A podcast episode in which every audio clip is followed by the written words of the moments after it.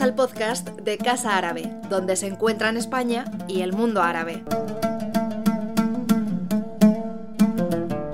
Hola, bienvenidas y bienvenidos a esta presentación especial de la revista Banipal, donde tendremos eh, distintas voces que nos harán una eh, descripción y un poco un análisis de lo que, de lo que representa eh, la llegada de esta revista al, al mundo eh, de, las publicaciones en español y sobre lo que aporta. ¿no? Antes, eh, pues estamos en el contexto de la Feria del Libro que no pudo ser. Normalmente Casa Árabe tendría eh, ahí en el Parque del Retiro su caseta, pero en este caso pues todo ha sido llevado al mundo virtual, así que mm, nos unimos en este esfuerzo de continuar con con las presentaciones de novedades editoriales. Banipal, esta eh, revista de literatura árabe moderna, ha llegado al espacio eh, iberoamericano o hispanohablante y eh, vamos entonces a, presentarla con una serie de entrevistas. Pero antes les pediré que me acompañen a la librería Balquís, que justamente se encargaba de nuestra caseta en la Feria del Libro de Madrid antes, para ver si está ahí la revista.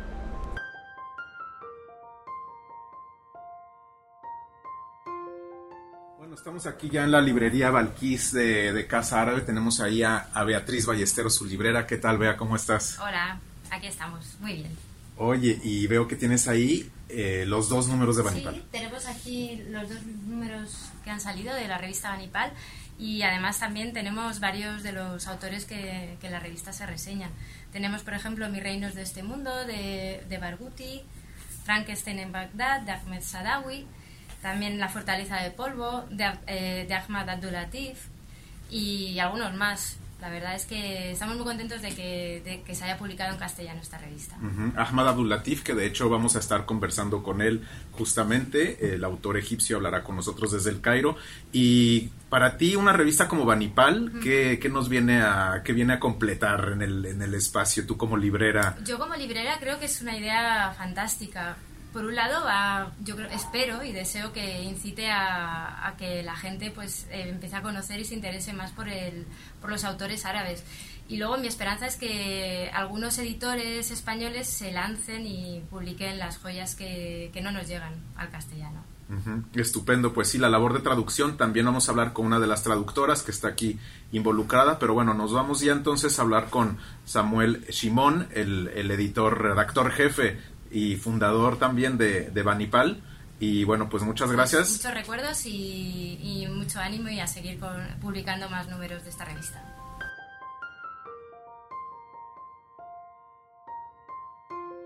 Pues eh, bienvenidos eh, Margaret y Samuel a esta presentación de eh, Banipal, el número 2 de Banipal en español.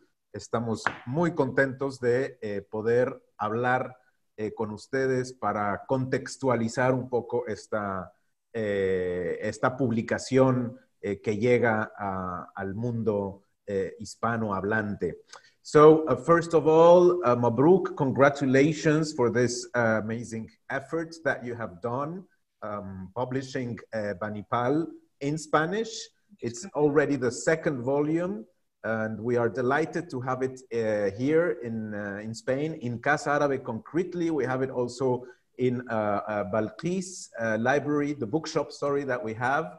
We have just visited Beatriz, who uh, told us that it's available. And not only that, she has also a few um, um, books from some of the authors. So, um, as I said, welcome, ahlan wa sahlan to Casa Árabe Online.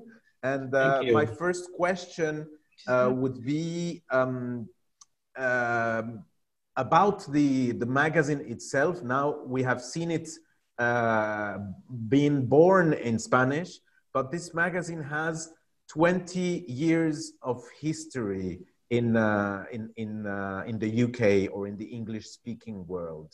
So tell us a bit about this, about this magazine, the origin of this magazine. Who would like to start? well, I could say it was um, I think more than 22 years. It was 1997 when we first, or 1996 when we first started thinking about it. Um, but actually, what Banipal has turned out, what it started out as, it's an Arabic magazine, but it's in English.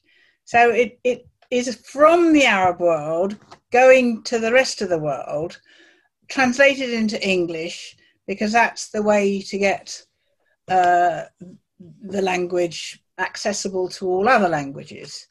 Um, but we started, and I should tell you, we we have three fundamental points, foundation stones that we we keep with us all the time. And I will just read briefly. Um, literature from the Arab world is an essential part of world culture and human civilization.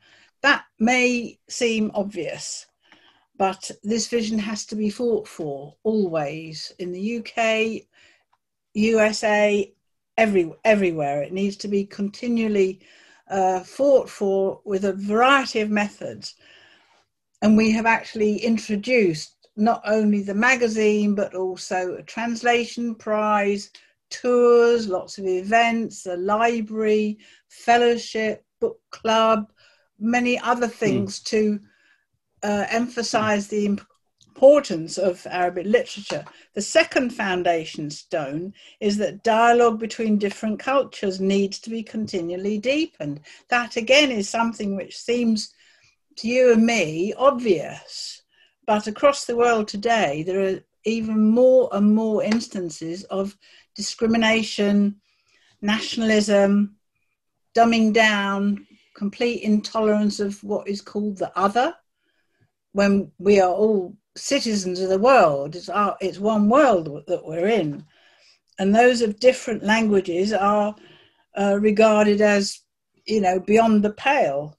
But there's only one human race and one world, and we're all part of it, and we all should have access to each other's uh, cultures and literatures. The third thing is just the joy and enlightenment from reading beautiful literature and fascinating poetry.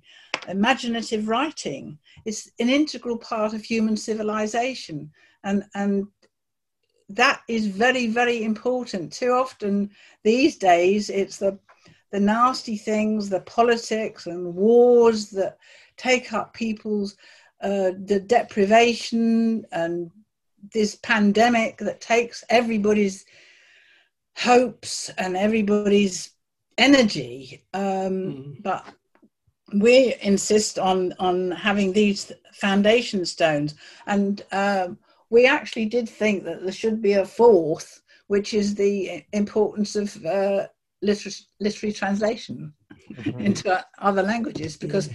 unless we have literary translation, we're not able to access any, any of these other languages. So, one of the things that we've always done is try to uh, encourage uh, new translators, reach out, have get relations with translators in other languages. So, we have a very, very good um, relationship all over Europe with uh, translators. Uh, academics and mm-hmm. translators from uh, uh, Arabic into other languages. Mm-hmm. So that was really, you know, because of these relations, then we realized that Spanish is a very, very important language. And, and uh, you know, there are lots of things going on in the English, uh, Arabic English translation circles and literature circles.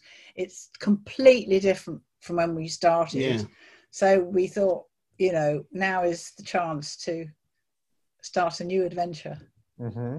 And why Spanish rather than French, let's say, because uh, some of the authors says, say, say, told us that obviously London is a, a very important um, uh, stop uh, for, for, for writers, but Paris is also another one.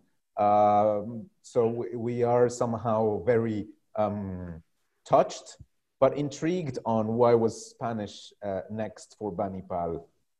Well, the, I, the, the, for me, I think Spanish has been sort of neglected. why I don't know, and and how many millions of people Yeah. are Spanish speakers all over the world, and there's a huge Arab uh, diaspora in South America. Um, It's not only this. Also, uh, uh, the Arab literature. Uh, it's um it's well translated into Fr- in, Fran- in French, you know, and also many North African writers they they they write in French. So, I think uh, in Spain is more important. Uh, they needed more to know about Arab literature. Mhm. Yeah. Definitely, there's more of a of a sense of a mission to uh, to uh, to have Banipal in in Spanish, and as you say, it uh, it opens up uh, all the way to the other side of the Atlantic, which is also a very a very interesting, uh, mm, um, uh, probably untapped part of the world in terms of of Mm. readers. Mm. Mhm. what آه، do you- بالنسبة لك آه، آه، آه، سمويل شمعون آه، ده ما أكبر آه، صعوبة في ال- في في تاريخ بنيبال آه، و- وكيف يعني اتعلمت منها؟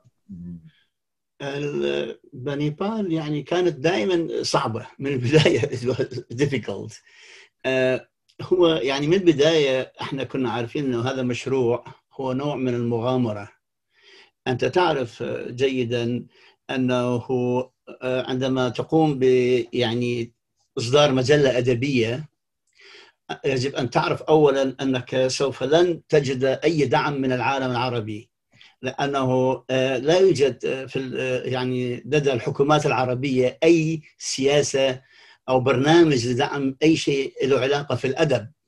نحن كنا نعرف هذا الشيء منذ البداية ولكن أستطيع أن أقول إنه ال- الأمور كانت مشت بشكل جيد نتيجة اولا إنه معظم المترجمين الذين تعاملنا معهم كانوا كانوا يعني يعرفون العربية ولكنهم لم يجدوا الوقت لم يجدوا حتى طلب على الترجمة. عندما أسسنا بنيبال وجدوا منفذ يعني إنه يمارسوا هوايتهم في البداية.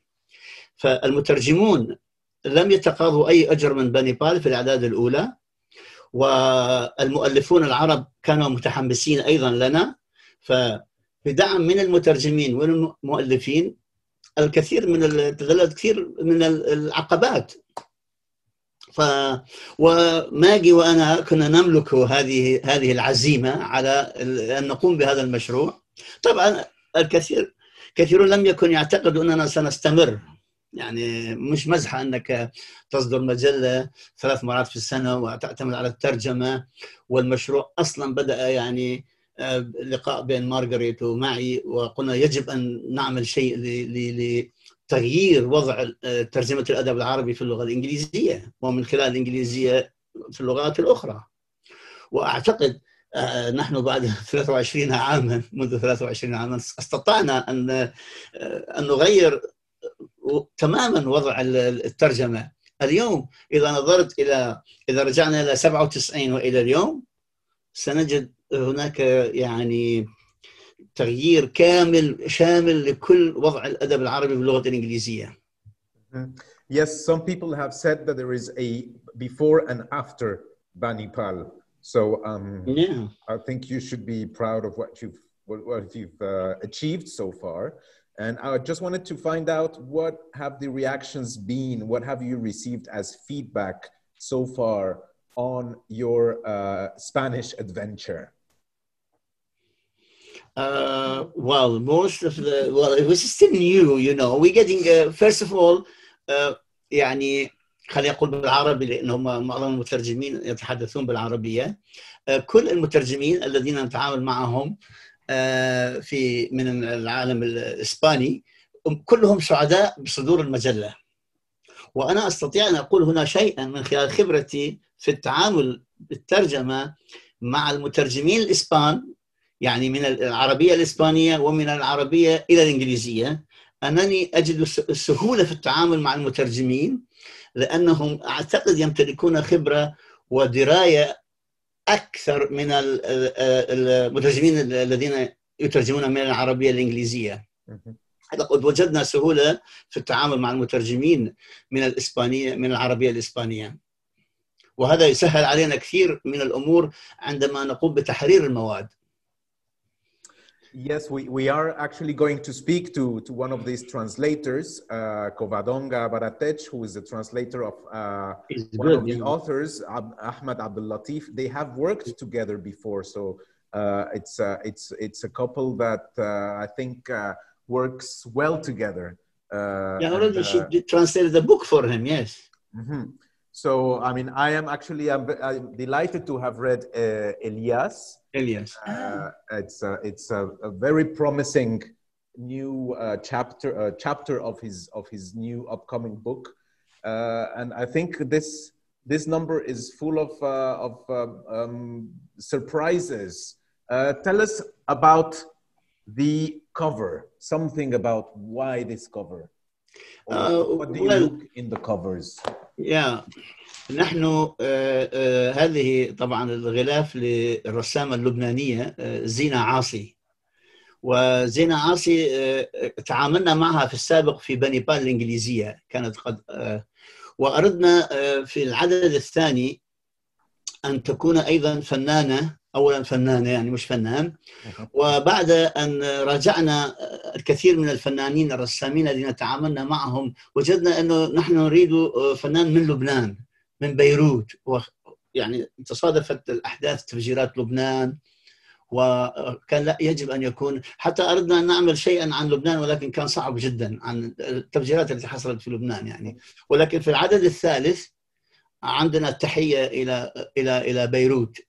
Well, I'm going to leave you so we can start speaking to also your uh, members of the uh, Consejo de uh, Redacción. Yeah. Uh, they can tell us on more about the content, why they've uh, and what are the uh, the main also um, challenges they face when they uh, when they shift from uh, uh, when they have to select some of these uh, texts and how they go about it. Ah. So uh, we are trying to cover in this in this presentation uh, several aspects of uh, of Banipal. Of course, by speaking to to you, uh, the founders and editors in chief, we're talking about uh, history. We're talking about this uh, dynamic duo that is uh, Margaret Obank and uh, and Samuel uh, Shamaoun that have really uh, made it happen for I think many of the of the authors that needed needed a space for their voices and they have found it. Now we're going to shift to the actual voices that are um, publishing and uh, maybe struggling as well to uh, to translate and to take important decision when it comes to uh, the, the business of publishing uh, such a fantastic magazine. So ألف مبروك مرة أخرى again. Muchas gracias. شكرا Uh, جزيلا. muchas felicidades. Bye And, bye. uh, we'll see you Gracias. soon. Yeah, Esperamos absolutely. pronto el número 3. Yeah, yes, very soon, absolutely. very soon. Yes. Bueno. Bye bye. Ciao, bye ciao. bye. Hasta luego.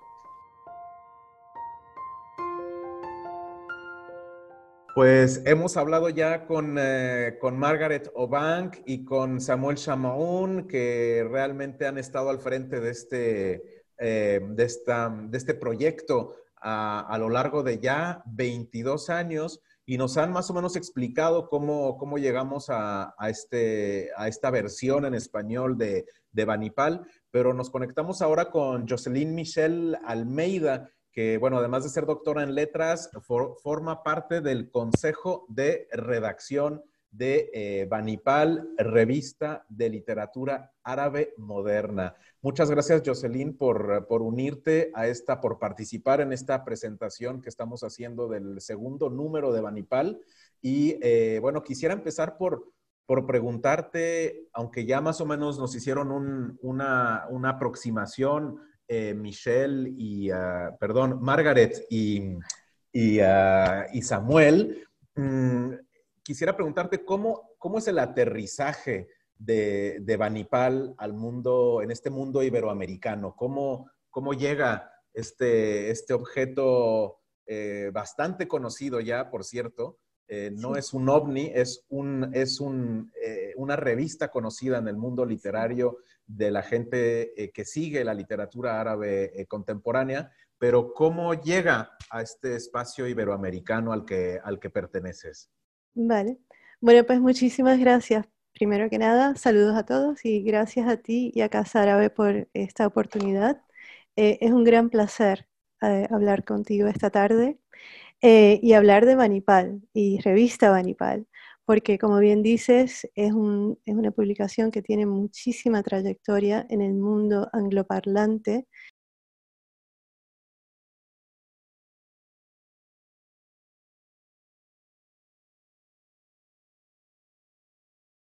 Maggie, Margaret y, Samuel, eh, de verdad, eh, como bien sabes, ha sido reconocida internacionalmente y, bueno, es, un, es muy emocionante que ellos hayan, se hayan eh, embarcado en este proyecto en el 2020, nada más y nada menos, en este año de pandemia. Pero creo que, que para mí lo hacen porque no solo el español es una lengua mundial que o sea, de, tanta importancia como el inglés, pero también hay una tradición, como tú bien sabes, milenaria ah, aquí en España de estudios árabes y de traducción, que empieza con la Escuela de Toledo, eh, ya estamos hablando del año 1200, o sea, mira que han pasado siglos, y ellos, digamos, están revitalizando esa tradición, están volviendo a ella y añadiendo em, toda la fuerza que trae Vanipal em, de, inglesa ahora en castellano. Así que dentro de ese marco, y claro, los estudios árabes aquí en España siempre, siempre han tenido eh, grandes representantes.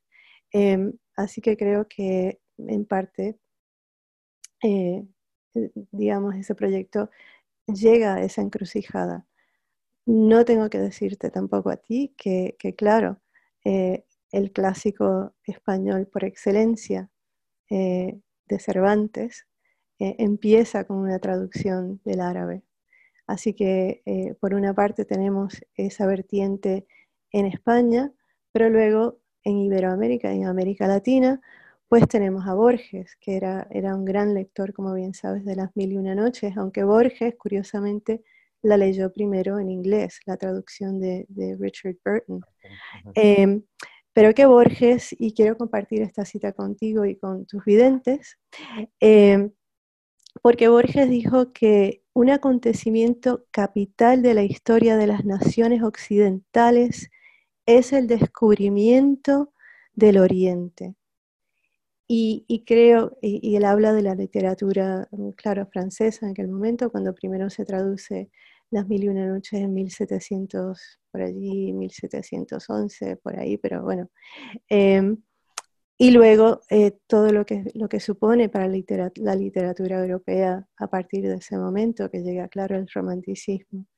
Em, y, em, o sea, vemos que esa trayectoria de la literatura árabe en Occidente eh, va no solo influyendo en lo que Claro Said criticó eh, con el orientalismo, Edward Said, claro, em, pero eh, digamos que Banipal va a transformar esto en un espacio contemporáneo, de literatura árabe contemporánea. Y quiero subrayar esa contemporaneidad porque eso, digamos, nos trae al mundo compartido que todos habitamos hoy en día. Y es, y es ese espacio el que ocupa Banipal, que para mí es muy emocionante.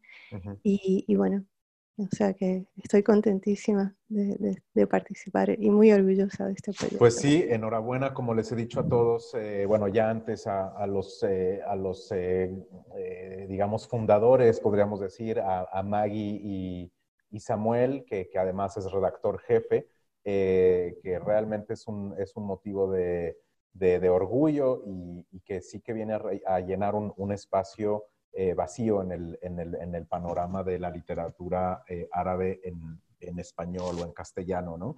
Yo quisiera que nos hablaras un poco de, lo que, nos dieras un, un poco unas pinceladas de lo que eh, ya llevamos dos números, bueno, ha habido un número cero, un número uno y un número dos.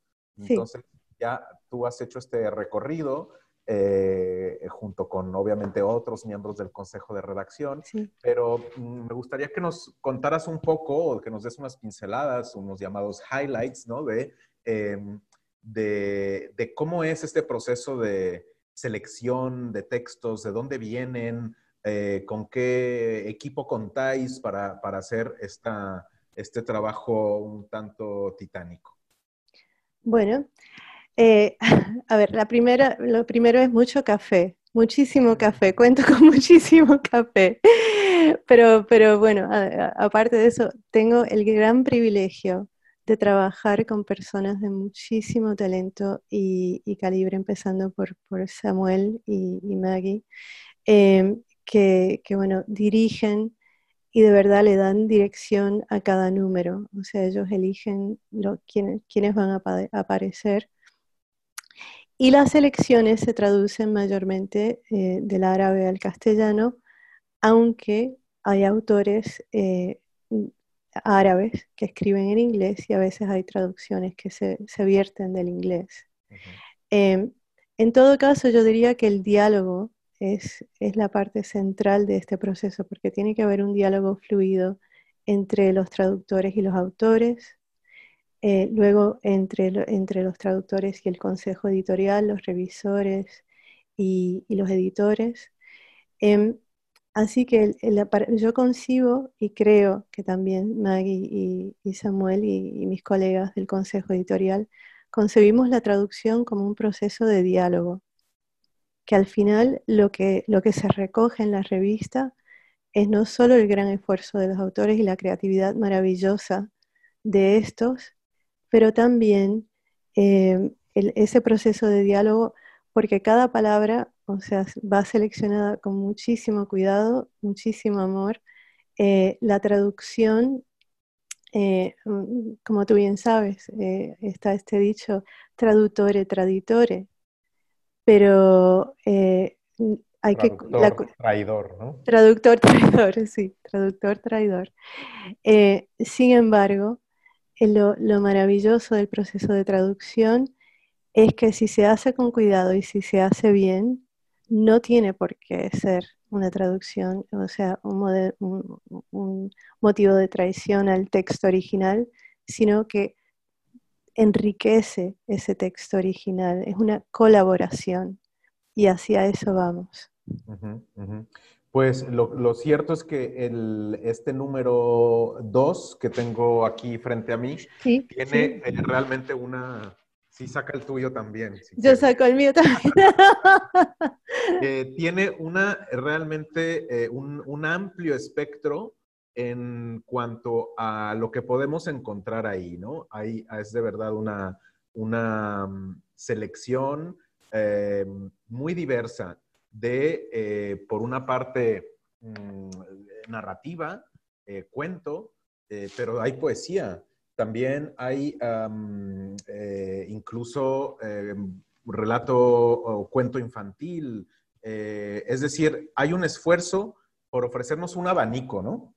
Total, totalmente, totalmente. Y, o sea, en cuanto a los géneros que acabas de mencionar, obviamente siempre los lectores van a encontrar poesía y relato, o sea, y narrativa, bien sea dentro de, o sea, cuento corto, o sea, el capítulo de, alguna novela, eh, o sea, que, vemos, em, vemos representadas en, cada número de la revista, pero también ensayo. Una de las partes que más me, más me gustan y me emocionan de la revista es eh, la, parte, la parte del testimonio de los autores propios sobre su lectura, mm.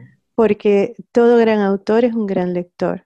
Claro, aquí tenemos uno de Raja Alem, ¿no? Me parece. Sí, de Raja Alem, sí. Es que, es una autora saudí que incluso hemos tenido en Casa Árabe ya hace unos años y efectivamente no tenemos nada nuevo de ella en cuanto a su ah, obra literaria, pero sí que es muy interesante, como dices, esta, esta reflexión que hace ella, ¿no? Es un poco desde otro punto.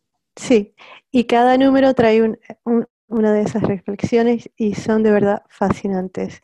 Em, así que ese es un, ensayo, eso más bien es ensayo y reflexión.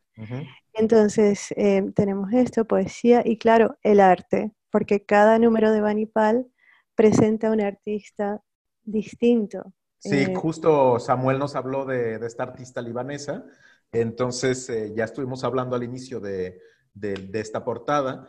y nos encanta la idea que, que, la portada siempre realmente refleje esa, esa también diversidad a nivel em, de la parte más pictórica o artística del mundo árabe, ¿no? Sí, la plástica del mundo árabe. Claro, que es algo que además aquí en Casa Árabe, con nuestras exposiciones, nuestro programa de, eh, anual de exposiciones, solemos también eh, eh, explorar y, bueno, visibilizar, ¿no? Creo que en cualquier caso estamos en la misma frecuencia de ondas. Me encanta además que tengáis al final una sección de reseñas también, de, de libros, no solo en español, por supuesto que hay novedades editoriales que no alcanzan a traducirse y que siguen siendo importantes y las señaláis de todas formas, ¿no? Sí, sí, o sea, hay una, sección de reseñas y, y, bueno, autores maravillosos, o sea, tanto eh, autores establecidos como autores emergentes. Claro, por descubrir todavía. Pues no vamos a hacer más spoilers, sino que vamos a hablar ahora con uno de los de los autores y como hablabas tú bien de este diálogo fluido entre los escritores y los traductores, hemos justamente eh, invitado a Ahmad Abdul Latif con Covadonga Baratech, que es su, traductora, y vamos ahora a dialogar con ellos a ver, a ver qué tan fluido es eso. Y yo creo... Es un diálogo maravilloso. He leído yo también ya Elías, eh, en la traducción que hay, eh, la verdad es que me hace mucha ilusión poderlos tener también en, este, en esta presentación de Banipal. Eh, Jocelyn, Michelle, Almeida, muchísimas gracias. A ti, eh, esperamos El, el, número 3 eh, pronto, pero por, por, ahora, quienes no tengan ninguno de los números anteriores de Banipal, pues eh, podéis suscribiros a la revista. Podéis también venir un día a Casa Árabe, a la librería Valquís, donde, como ya vimos al inicio también, nuestra librera, Beatriz Ballesteros, lo tiene disponible, así que pues no hay excusa para, para no tener un, ejemplar de Banipal, revista de, literatura árabe moderna. Sí, sí, Karim. Y solamente eh, si quieren ir al sitio web revistabanipal.com. Perfecto, muchísimas gracias. Sí, sí, sí, sí, porque es que eh, y echarle un vistazo antes de, llegar a, la librería. Pero genial, genial. Muchas gracias. Bueno, pues hasta pronto, Jocelyn. Hasta pronto, Karim. Que estés muy bien, adiós. Eh, bienvenidos eh, Ahmad Abdel Latif y Covadonga Baratech a esta sesión de, eh, a esta presentación de Banipal. Nos encanta poder contar con, con, ambos. Ahmad se conecta desde el Cairo. Covadonga, estás, estás en Madrid, ¿es cierto? Sí, en Madrid. Muy bien. Pues te tendríamos normalmente más cerca, pero bueno, como estamos en la situación en la que estamos, pues todo a través de, las pantallas y gracias a la tecnología. Bueno, para quien no sepa de, Ahmad, Ahmad eh, nació en el Cairo en el 78, estudió filología hispánica y eh, bueno, pues tiene em, un, libro concretamente eh, que se ha publicado en, español que justamente ha sido em, traducido por la editorial Em, eh, que lleva, que, que, Covadonga, además de ser es, em, traductora, es editora de la colección eh, Mactaba de Relé. Y entonces, em, bueno, digamos que estos, eh, este dúo de Ahmad y Covadonga no es la primera vez que, que, viajan juntos. Como decía, La Fortaleza del Polvo es es el libro que ha sido publicado por, eh, por Ahmad eh, en español, bueno, que por, por eh, en, en, español. Y pues es una, una, novela que desde luego ha dejado, ha dejado huella y que ha sido presentada además ya en, en Casa Árabe. Pero estamos hoy justamente hablando de Banipal y me complace informarle a nuestra audiencia que efectivamente hay un, eh, un, extracto, un fragmento de la próxima novela de Ahmad Abdel Latif que se llama Elías. Y vamos a empezar, Ahmad, con un pequeño fragmento que nos vas a leer en el idioma original. Eh, hola Karim, primero, eh, saludos a Covadonga. eh, os voy a leer un, un pequeño fragmento, fragmento de, de, Elías, el primer capítulo, en árabe. أنا إلياس اسمي إلياس أو هكذا سموني بإلياس أو هكذا يدعون أنهم سموني بإلياس أو هكذا يظنون أن اسمي إلياس إلياس هو الاسم وأنا أردد الاسم بيني وبين نفسي أقول مثلا اقرأ يا إلياس البس يا إلياس اخرج يا إلياس اسمع الكلام يا إلياس افعل الخير يا إلياس وهكذا طول الوقت بلا انقطاع بلا قطيعة بلا توقف ¿Está bien así? Muy bien, y, y, y, en español suena, suena más o menos así. Soy Elías, mi nombre es Elías, o me llamaron Elías, o dicen que me llamaron Elías, o piensan que mi nombre es Elías. Elías es el nombre y yo repito el nombre para mí mismo. Digo, por ejemplo, lee Elías, vístete Elías, sal Elías, oye hablar Elías, haz el bien Elías, así todo el tiempo, eh, sin interrupciones, sin cesar, sin pausa, así todo el, del, todo el tiempo de forma continuada y constante y sucesiva.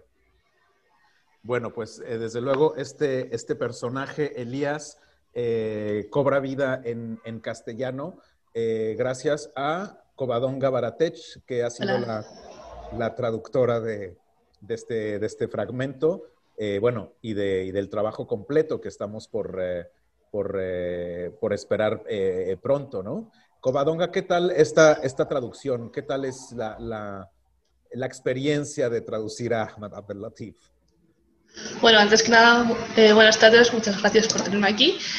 Y la verdad es que la experiencia de traducir a Ahmad para mí es genial porque Ahmad, como todos podéis comprobar, habla español, es un, además un excelente traductor del castellano al árabe, así que entiende muchas veces las dudas que tengo, los problemas a los que me enfrento y es muy fácil consultarle y preguntarle, oye, tú, este ritmo, ¿cómo lo ves? ¿Esta palabra te parece mejor o peor? Entonces, es una experiencia un poco distinta a lo que normalmente solemos trabajar los traductores, que es un poco solitario. Estás tú ahí con el texto solo y en mi caso tengo la ventaja de que puedo contar con Ahmad y consultarle, que es algo que no se suele hacer. Eh, Ahmad, háblanos un poco de, de, de esta novela, eh, Elías, que es, es una novela del fragmento que yo he leído es, eh, este personaje es, es, muy, es muy peculiar, me ha hecho un poco pensar a, a, un, a un, Pedro Páramo eh, egipcio, pero eh, cuéntanos un poco sobre este trabajo que, que has terminado, cómo, cómo ha sido también comparado con tus novelas anteriores. La verdad es que Melias es una obra muy, muy peculiar y muy singular dentro de mi experiencia de, de novelista porque primero es, un, es mucha experimentación en la lengua, y no es normal en la lengua árabe la repetición, se considera además un defecto en la lengua que se repite mucho. Es una obra que no tiene coma, nunca, solo son, son frases muy cortitas que se, que se terminan con un punto. Y se ha escrito muchísimo, muchísimo, Karim, sobre la obra en árabe hablando de, de, una nueva elocuencia dentro de la lengua árabe por el estilo que, que usa. Y eso, eso me ha sorprendido porque yo cuando, cuando he empezado a escribir Elías, justamente imitaba la voz que se repetía dentro de mi cabeza. Las primeras frases que me pidieron sobre Elías es esto, este ritmo, estas repeticiones, y yo pensaba mientras estaba escribiendo cómo voy a poder seguir escribiendo una novela completa con, con, con este tono, que para escritor y para lector también. Pero la lengua se ha impuesto sobre, sobre mí, no, no podía evitarlo. La novela misma, bueno, la, el estilo, pues la lengua es una representación del contenido, de, de la vida del mismo Elías. Eh, como sabes, la, la revolución egipcia el 25 de enero eh, 2011 me ha afectado pero muchísimo y la verdad es que me, me ha hecho preguntarme tantas veces preguntas sobre la identidad, la identidad egipcia, la identidad árabe, la identidad musulmana. Y Elías es esta representación. Es un personaje, una persona que vivía en Egipto cuando los árabes conquistaron Egipto y lo convirtieron en musulmán. Luego, en otro tiempo, era un cristiano que vivía en España cuando los árabes conquistaron España y lo convirtieron en musulmán. Y es el mismo personaje que vivía durante la, la, la reconquista o las inquisiciones y las inquisiciones que obligaron a ser cristiano. Así que es, es al mismo tiempo la persona, ese soldado que ha matado, eh, ese soldado que ha matado Lorca durante la Guerra Civil Española. Es estas identidades, por eso la, la novela tiene muchos juegos temporales. Elías no es un personaje, es, es una persona que está en toda la historia. Elías, si, si recuerdas, es un profeta en la cultura islámica es una persona que no se ha muerto, es una persona que, que, que siempre ha vivido ahora justo con Jesús, como son cuatro versiones en la historia musulmana, que vive para siempre. Pues yo he utilizado la idea esta de que hay un Elías en la cultura islámica que vive y lo, lo he hecho como un personaje novelístico. Así ha pasado de un país a otro, de una religión a otra, de una posición a otra. Y mientras está está pasando esto, lo único que lo tiene estable es su lenguaje. Siempre está este lenguaje de, de, frases cortas que no, tienen, que no tienen comas, que solo tienen puntos y lo que, lo que he contado. Uh -huh. Es una pregunta, es una novela sobre todo sobre la identidad. La identidad como una preocupación fundamental del mundo árabe, especialmente después de 2011. Uh -huh. Pues eh, fascinante y de hecho obviamente ya me has respondido a la pregunta que te tenía reservada sobre la identidad. eh, pero me ha encantado en este fragmento que, que, nos ofrece la revista Panipal ese concepto, eh, no sé en árabe cómo, cómo sea el original, pero eh, que es la eliasidad, ¿no? Que es esta identidad. Sí el Eliásica, el de Elías. Elíasella. Eliasella. Ah, Eliasella. Ajá. Pues esta Eliasella, eh, creo que no sé, no sé cómo has podido, cómo, cómo te ha sentado a ti entrar en esa, en esa Eliasidad, Covadonga, porque forzosamente al traducir a Ahmad sí. tienes que entrar en esa frecuencia, ¿no? Pues sí, al final con Ahmad también pasaba la, la novela de la fortaleza de polvo, que tiene un estilo similar no es tan recargada, pero sí que es cierto que sigue un poco ese ritmo. Al final, lo complicado es encontrar el ritmo, encontrar el dónde pongo el punto, dónde consigo. Por ejemplo, tuvimos un problema porque, claro, yo había puesto comas, pero yo quería conseguir el ritmo y si ponía punto sentía que se cortaba demasiado y si no lo ponía se quedaba demasiado rápido. Y yo le dije, mira, pues las, quita las comas, yo lo he puesto como yo creo que es, queda lo más fiel al ritmo. Uh -huh. Pero sí, hay un momento en el que casi es dejarte llevar. Mm, traducir y luego leerlo e intentar encontrar el mismo ritmo. Porque hay veces que no va a ser calcado. La puntuación, sobre todo, es un problema que cuando tú traduces del árabe, que la puntuación es un poco arbitraria, en el sentido está en castellano, ¿no? En castellano la puntuación es muy concreta, hay unas normas muy firmes en ese sentido y en el árabe es un poco libre. Entonces, eh, es un poco complicado pasarlo al español, que quede el mismo ritmo y utilizando solo puntos. Y ahí tuvimos un pequeño, un pequeño debate, pero bueno, uh -huh. al final quedé satisfecha. Muy bien, pues de hecho, eh, parte del, del, del texto en español eh, nos habla justamente de esto que nos dijo Ahmad, que era toda una um, intención, ¿no? De no tener eh, comas. Nos dice uh -huh.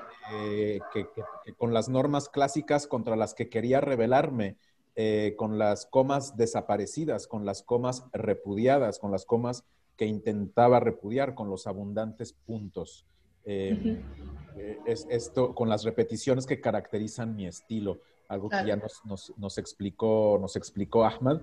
Y bueno, desde luego en este, por lo menos en este fragmento que podemos leer en, en, el número 2 de Banipal, em, pues es, completamente coherente esta traducción con lo que, con lo que, de lo que está hablando el personaje, ¿no? Em, Ahmad, eh, hablabas un poco de este, esta forma eh, experimental eh, que, en, la que, en la que te has aventurado más todavía con esta, con esta novela. Em, porque crees tú que hay cada vez más una necesidad de, en la literatura árabe contemporánea de buscar eh, nuevas formas de, expresión que no correspondan a eso que, como tú dices, es el canon?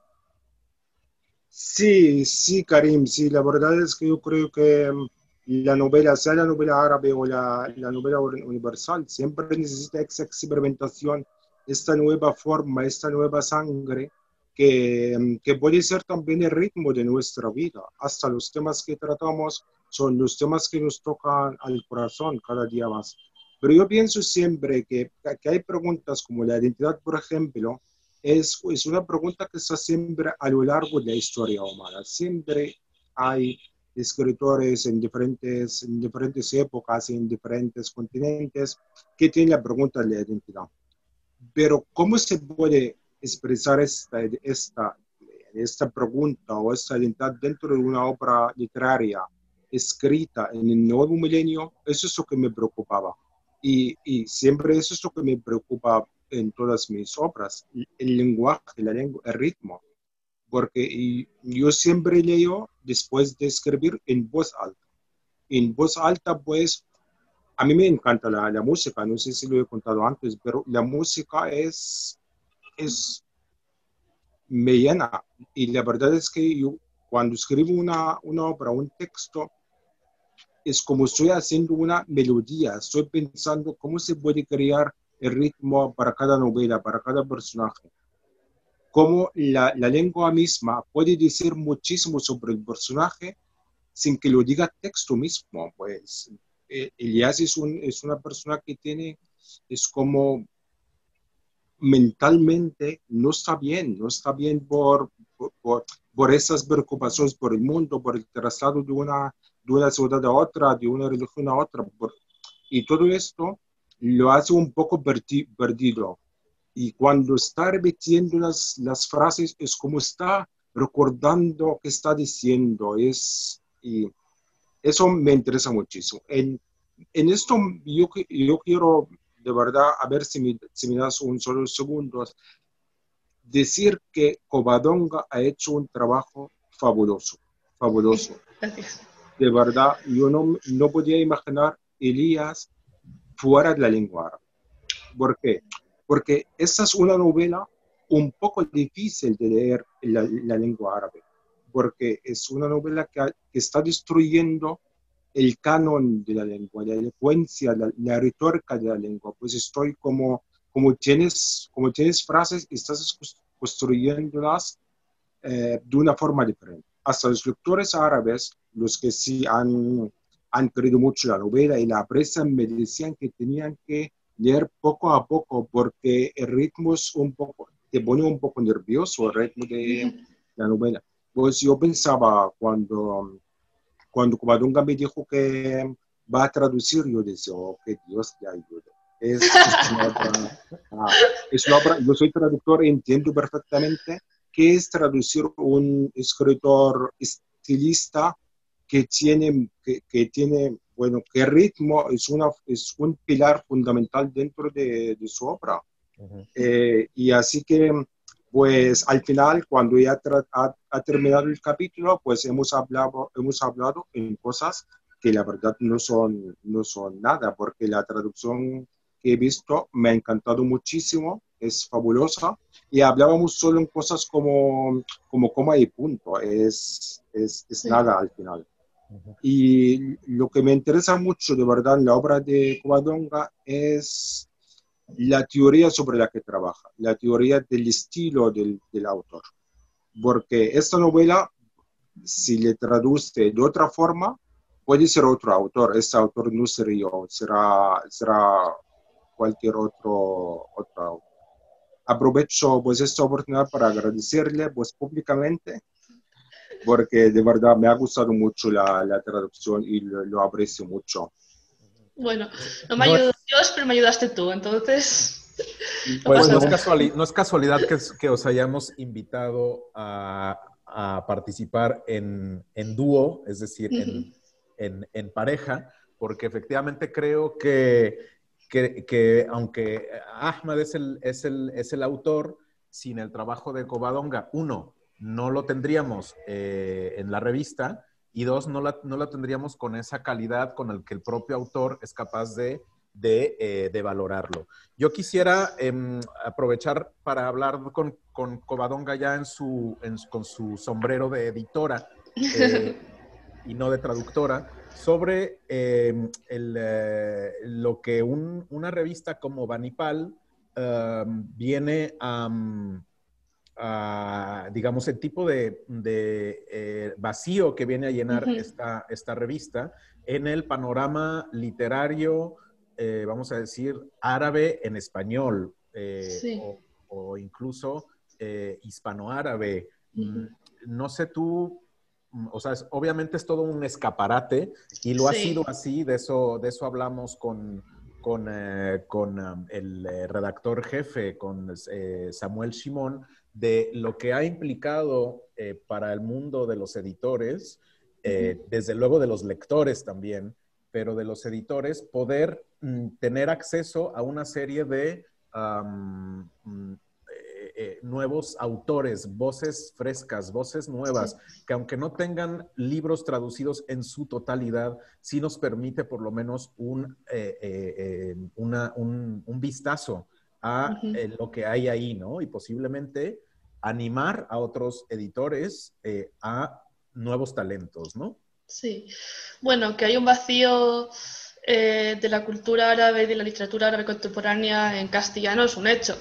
De hecho, la colección en la que trabajo, Maktaba, nació con el objetivo de llenar parcialmente ese agujero, porque no hay prácticamente colecciones activas que estén constantemente trayendo autores nuevos, autores jóvenes tipo Ahmad, eh, o nuestro próximo autor, que es Mohamed Rabi, que lo publicaremos dentro de poco. Y no hay ese traer autores que realmente estén escribiendo ahora, que sean jóvenes, que estén hablando pues, de la revolución egipcia o de problemas como de la identidad. Y entonces es un poco complicado realmente eh, unir al público castellano, al público español con estos autores es un trabajo muy duro. Y yo creo que Vanipal ha venido aquí para hacer lo mismo que hace en inglés, que es unir a los lectores con los autores árabes más novedosos y más jóvenes que están ahora escribiendo y que merecen ser leídos en castellano.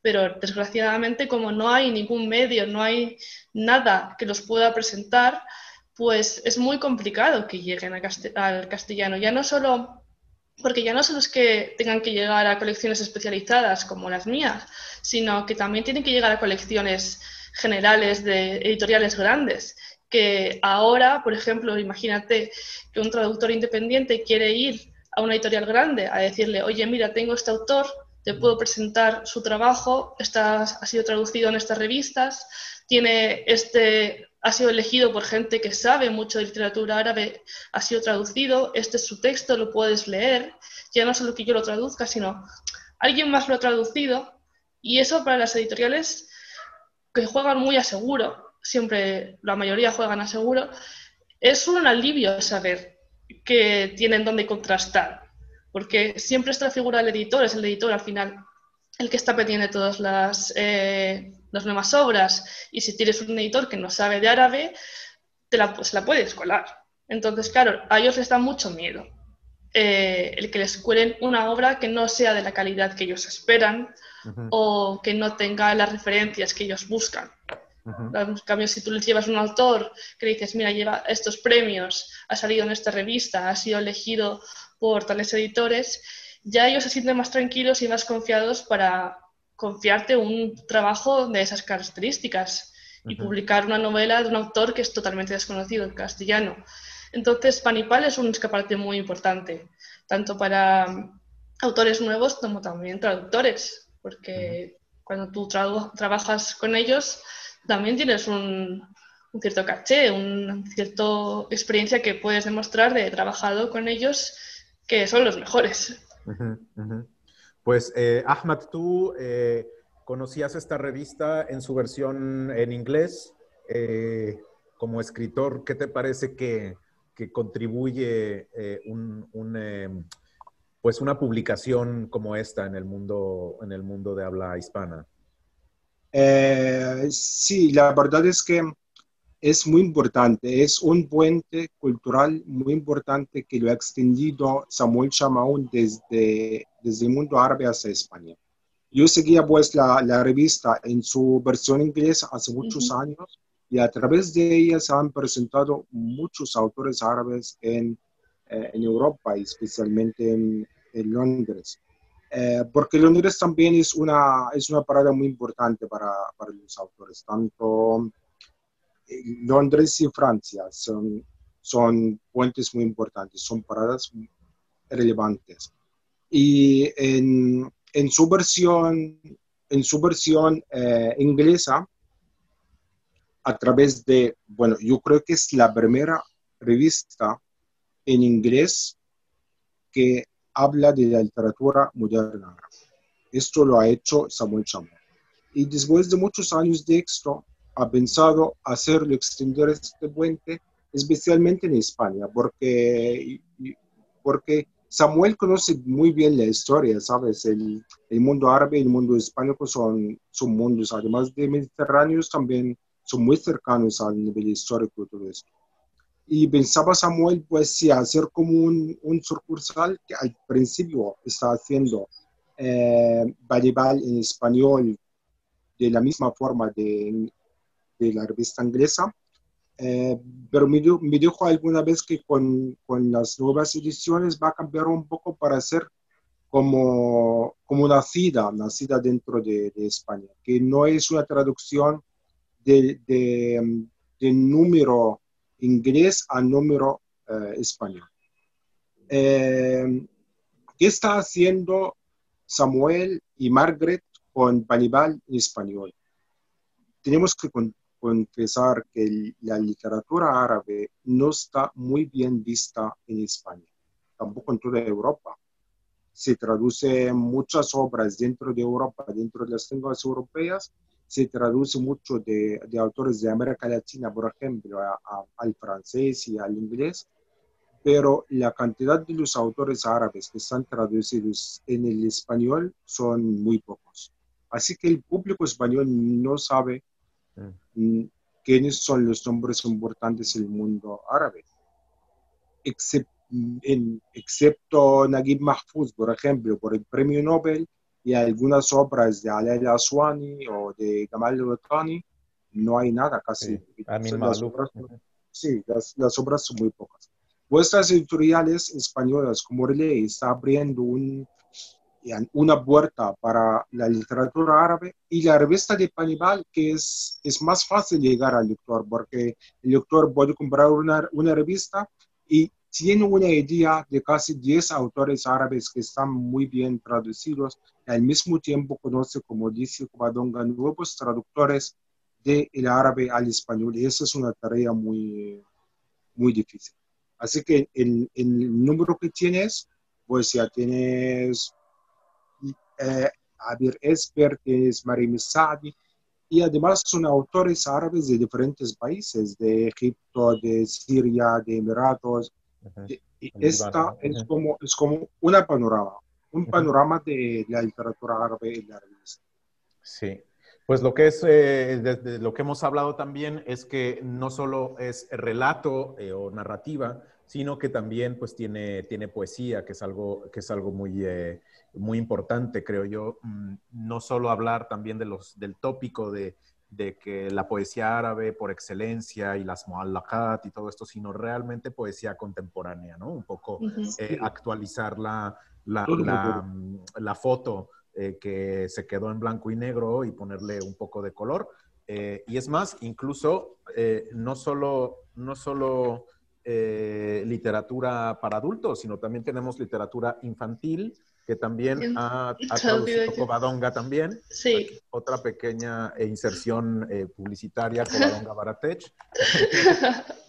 Hoy estamos de, de, festejo, pero creo que es importante señalar esta variedad de eh, este escaparate que realmente tiene más de un lenguaje, como decías, no solo de la proveniencia de sus autores, sino eh, de, su, de lo que ofrecen, ¿no? Del tipo de literatura que ofrecen. Sí. Sí. bueno, pues eh, estamos ya por despedirnos. No sé si tengan alguna otra em, cosa que añadir antes de, de saludarnos y de despedirnos. Yo personalmente solo agradecer a toda la gente que esté interesada en Manipal, de verdad que merece muchísimo la pena eh, comprarla, leerla, descubrirla, investigar sobre los autores que están, eh, porque algunos están traducidos al castellano, eh, hay gente que estamos intentando traducir ya no solo fragmentos, sino todas sus obras. Entonces, que si de verdad en algún momento os gusta alguno de los autores, eh, os interesa, buscad más sobre ellos. Eh, nosotros en Mactaba en Relé estamos abiertos, por supuesto, a traducir todos los autores que la gente quiera. Así que si os, os interesa algún autor, pues hay un montón de gente, un montón de editoriales a las que se les puede intentar convencer eh, de que estos autores merecen la pena, valen la pena y son interesantes. Muy bien, Ahmad, por ahí desde el Cairo, unas palabras finales. Ah, para despedir, pues muchas gracias a, ti, Karim, por, por, invitarnos a esto y a Badonga. Y agradecimiento, muchísimo agradecimiento a Samuel y Margaret por el trabajo, por un trabajo que, que solo lo hacen para la literatura árabe y para llegar al, lector español. Y espero que sea un, un, buen escaparate para que, para que abrimos más puertas culturales.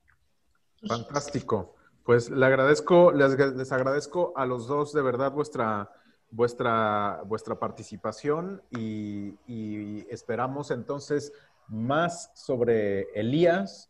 Eh, por ahora, ¿qué tenemos traducido? ¿Solo el fragmento, solo el primer capítulo? Ahora, ahora sí. Bueno, pues esperamos eh, tener noticias de, esto que se, que, se, que se anuncia como una, una obra con una voz eh, muy, muy particular, muy interesante, eh, efectivamente en el corazón de la identidad árabe contemporánea y pues eh, qué mejor que este dúo Ahmad Abdul Latif y Covadonga Baratech para, para traerlo a, los, a las audiencias y a, los, a, los, eh, eh, a las estanterías del público hispanohablante. Pues sin más, los dejamos ahí en, gracias. En, en, el Cairo y en, y en Madrid. Uh, sí. Ahmad. Karim. Hasta pronto.